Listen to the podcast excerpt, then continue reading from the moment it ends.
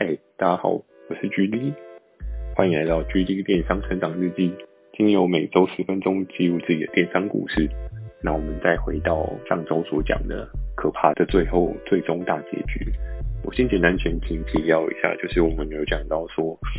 最后我到底被分配到哪一个部门呢？其实上周有讲过，很多的行销部门都没有跟我招手，最后最后跟我招手的人呢，就是商品开发部门。当时我对那个商品开发部的 head 还有些印象，嗯，被叫到一间小房间，哎、叫到小房间要干嘛？没有干嘛，就真的只是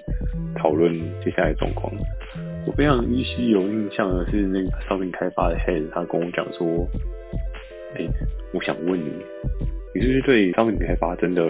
很没有兴趣啊？我说，呃，怎么说？他说不是啊，你这个志愿表。把我们商品开发填在最后一名，然后我那时候就笑了出来，因为我心里真正知道，就是我想要学的是网络行销嘛，因为我觉得网络行销好像蛮有趣。但如果当业务来讲的话，因为毕竟以往大家对业务的想法就是可能未必是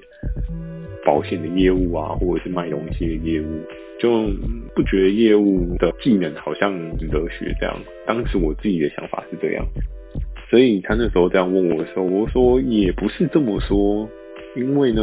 因为什么呢？因为我当时的心想说，OK，人家都来问我，那我是不是不说 yes 的话，我这份工作就就掰啊，对不对？因为已经没有人要选我，只剩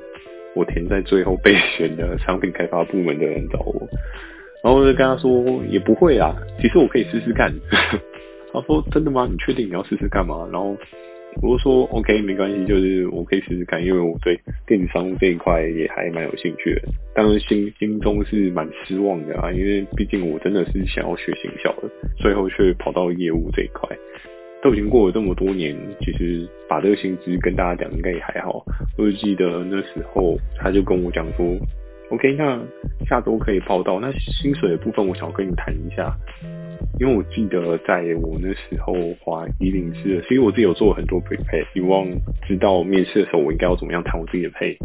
然后非常有趣的是，过往的一些教你怎么谈面试的配都会跟你讲说，哦，你应该要怎么样拿出你的价值，你应该要怎么样用谈判的技巧，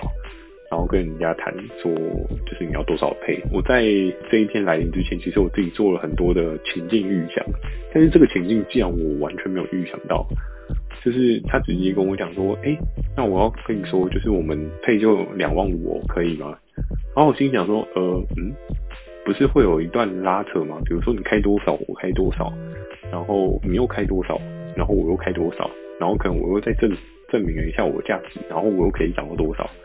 但我那时候不知道是宕机还是怎么样，我就说，哦，好啊，可以啊，然后所以我就领到了两万五。这个薪水，大学新鲜人的薪水吗？就是以那个时候来讲的话，两万五好像也不是不可以啦。但是就是，我只记得那时候大家都常常说什么啊，二十五 K 真的有够低的，低到爆炸这样。然后就真的是二十五 K。那在那个当下，不知道该开心还是难过，因为好的方向是啊。我终于有一份工作，但是囧的是这份工作好像不是我的首要志愿，然后再加上配好像也不是这么的漂亮，因为当时我自己的亲戚他们出去的配至少第一份都有二八起啊，但我只有两万五，心里就想说哦，可能我大学打工都不止这个配，可能那时候就想说啊，好吧，大家都说社会新鲜人就是要磨一下，然后可能领一阵子的低薪吗？领完之后，然后才会有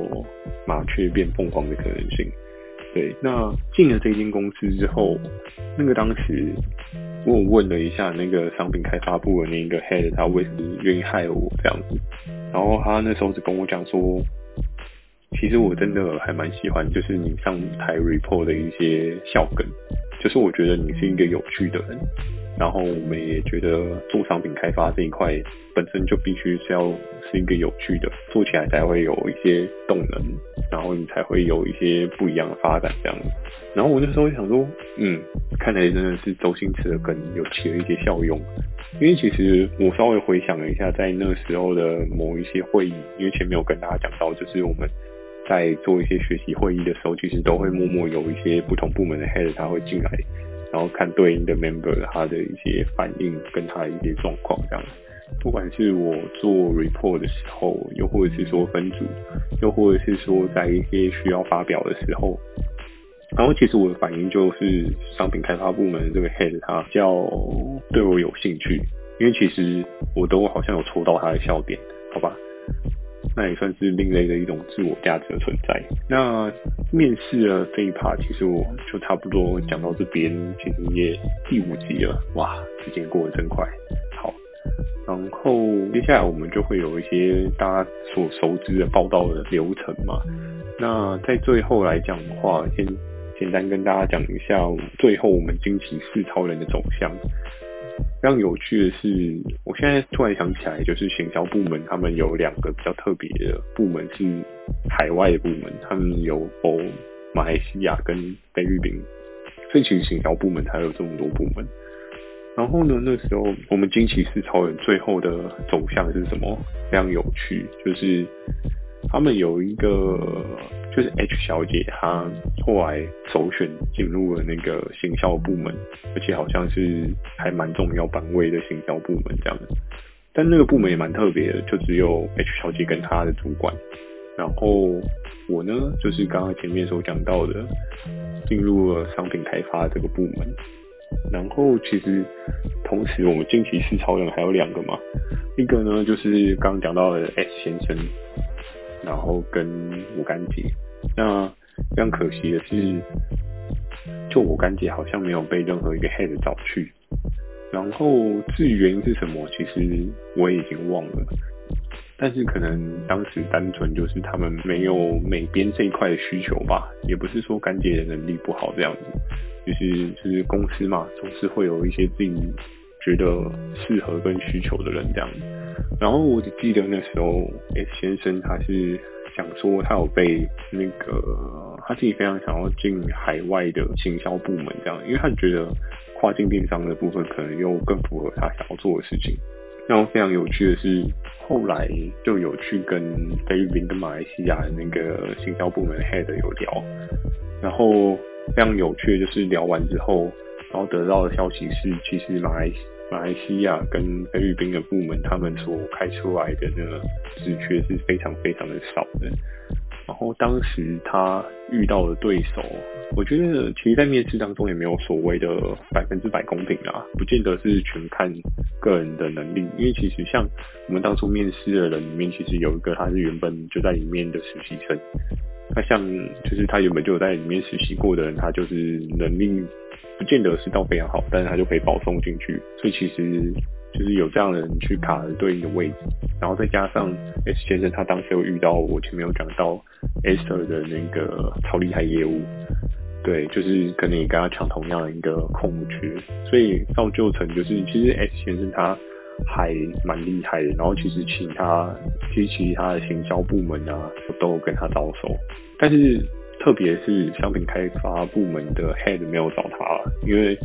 可能他的痛调就比较适合行销，比我更适合行销，所以后来他也没有没有办法进去他想要去的，比如说马来西亚或者菲律宾的部分，所以他就最后就是在这边训练三个礼拜之后，他并没有得到他想要的任何职位这样子。以上差不多就是我们惊奇四超人的一些结局这样。嗯，虽然不是说非常的完美跟开心。对，然后有的人可能真的有入围，然后有的人可能没有入围，但其实我觉得在工作上面其实都好，因为有时候有进去没进去，其实你要看的是有可能会有不一样的可能。尽管今天在这一份直觉上面没有得到 offer 的机会，可是相对来讲的话，或许你会有其他的可能性去其他的产业找到更适合你的位置。所以其实在这边也，如果听我的 podcast 有一些比较年轻正在准备一些面试的人，也可以先给你们一些建议，就是不要因为你的 offer 被拒绝了之后你就气馁，因为不见得是你在这个社会上没有价值，而是刚好你的技能不是那间公司他所需要的而已。那你应该去找的是更适合你自己发展你自己技能所长的公司。这样其实你未来工作也才会更快乐一点。那我们今天的局地电商成长日记就讲到这边。祝大家有个美梦，大家晚安。